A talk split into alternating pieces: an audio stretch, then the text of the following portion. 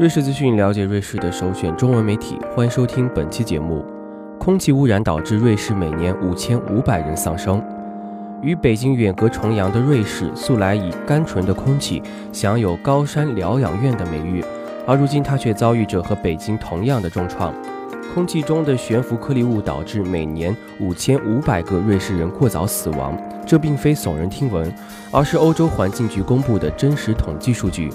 京城已然成为每年冬季北京的固定意境。十二月的第一天，穿城而过的北风刚刚吹散了遮天蔽日的雾霾，北京人在经历了短暂的大喘气之后，雾霾却于十二月八日再次汹汹来袭。中国首都第一次启动了空气重度污染红色预警。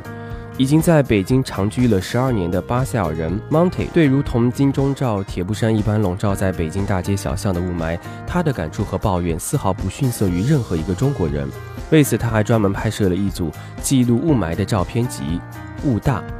就在北京一阵强有力的北风刚刚驱散了雾霾的那天，他接受了瑞士媒体二十分钟的采访。虽然当天空气质量已经达到了多日前所未有的小清新，但是 Monty 呢还是觉得喘不上气。我在今天这种天气里呼吸的感觉，就像是得了哮喘病的人在海拔特别高的山顶上还坚持往上攀登。无论体质好坏，浓重的雾霾会让人在短短的十五分钟之后就感觉到明显的眼部刺痛和刺激性的咳嗽，短到一两天，长达六周左右就会引发炎症。所以，我现在习惯了每天早上一睁眼就下意识地查看手机上的雾霾指数 APP。作为一个资深的北漂，现在他却对雾霾越来越不堪忍受。我在考虑是不是要到了该离开北京的时候了。可是，Monty 的故乡瑞士冬日的空气也不再纯净如初，一群看不见摸不着的杀手正不为察觉地逼近瑞士。主谋悬浮颗粒物、胁从犯、臭氧和二氧化氮，每年联手夺走了五千四百九十个瑞士人的生命，已经远远超过了艾滋病和交通事故的死亡人数。只不过，人们对这种间接谋杀毫无防备，无处可逃。半个多世纪之前，因工业革命引发的伦敦雾已经成为了历史。就在人们把批判的目光转向中国、印度等亚洲国家。二零一三年十二月，欧洲的多个城市，欧洲的多个城市也出现了让人疑窦顿生、今日不散的可见灰色雾霾，其中包括瑞士的日内瓦。这一度让瑞士采取了许多种措施，希望抵御往来自邻居们的阴影，譬如在与法国的交界高速公路上设置电子显示牌，提示司机们把驾驶时速控制在一百一十公里以内，而不是法定最高时速的一百三十公里，以降低尾气排放污染。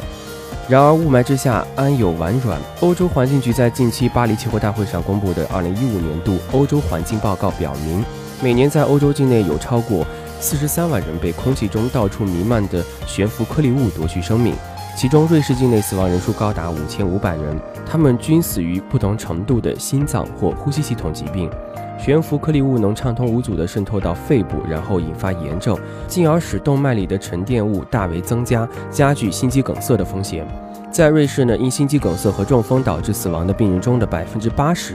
都是因为空气污染间接引发的，其中百分之十一的直接死亡原因是慢性阻塞性肺病。这些已故者大多在生前的最后一段日子里，因吸入大量的悬浮颗粒物，持续忍受着呼吸短促、剧烈咳嗽，甚至因窒息而一再失去知觉。谁最容易成为受害者？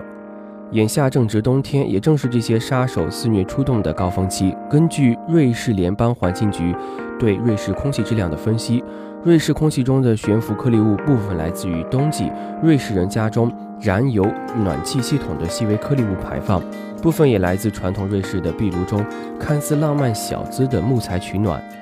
圣诞将至，许多家庭乐于把暖气温度上调，营造出其乐融融的氛围，或是围坐于壁炉品瓶红酒。而正是在这些尚未更换成太阳能或热泵暖气系统的家庭里，温暖室温的代价就是让冬天的空气状况更为的糟糕。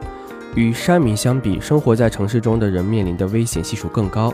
因为他们不得不每天吞吐着颗粒悬浮物浓度更高的空气。贡献最大的始作俑者当属城市交通以及工业、企业、农业和林业生产产生的排放物。虽然缺少了这些现代化的便利，但生活在乡间村末却可以享受到空气福利。据统计，瑞士乡村空气中的悬浮颗粒物含量比城市低四分之一。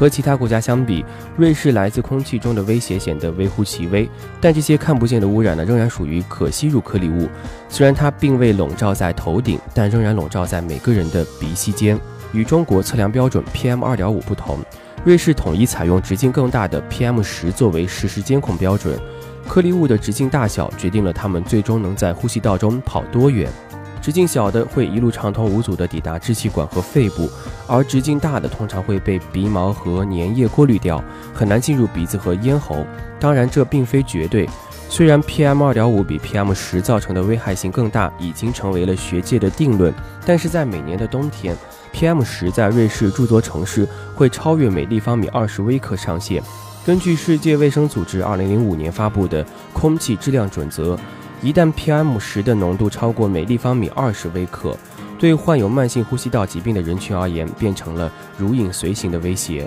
很容易带来刺激性咳嗽和头痛、恶心等不适的感觉，继而造成更大的恶果乃至死亡。瑞士盲点：全球变暖，海平面上升，鲸鱼搁浅，物种濒临灭绝，没有哪种环境破坏给人带来的心理恐慌能比得上肮脏的空气。在 PM 2.5屡次超标的国家，人们已经对应对雾霾颇有经验。在北京，为了抵御雾霾对身体造成的伤害，大多数人都自行采用了物理疗法，洗鼻子、囤口罩、吃木耳、喝橙汁。政府呢，也根据雾霾等级采取了相应的强制性应急措施，包括全市范围内的机动车单双号行驶、取缔露天烧烤、禁止施工室外作业，甚至是春节燃放烟花爆竹的传统习俗也颇让于雾霾。但瑞士人的警惕性呢还远远不够高。虽然在过去的几年里，许多非政府组织，譬如绿色和平组织，通过宣传倡议人们自觉更换家用供暖系统，在家庭供暖上有所节制，但放眼城市道路上熙熙攘攘的车辆、源源不断的排放量，这种努力无异于螳臂当车。而瑞士人民党负责交通政策的 Walter 认为，如果限制人们开车上路，这对私家车主来说是极其不公平的。更何况，我们已经在工业领域做了许多努力去降低排放、清洁空气。作为普通民众，瑞士网友朱磊在二十分钟新闻网站上的一段留言，让许多人动客点赞。我穿行过许多大城市，眼看着那些公交、卡车、火车和我一样持续呼吸，连绵不断地吐出对我身体有害的东西。当百分之九十的人都在污染空气，你怎么能单枪匹马去试图拯救这些在全世界到处流通的空气呢？如果只有极少数人关注这个问题，并且试图去改善，只能像汪洋大海里的一滴水，只能像无数悬浮颗粒物中的一粒微尘。瑞士的冬天即将过去，虽然颗粒物浓度会下降到安全线以下，但雾霾不会就此消失，它并没走远，只是漂移扩散，等待着明年冬天再次集结沉降，时刻准备着卷土重来。好了，以上就是我们本期节目了，更多精彩，欢迎关注蜻蜓 FM。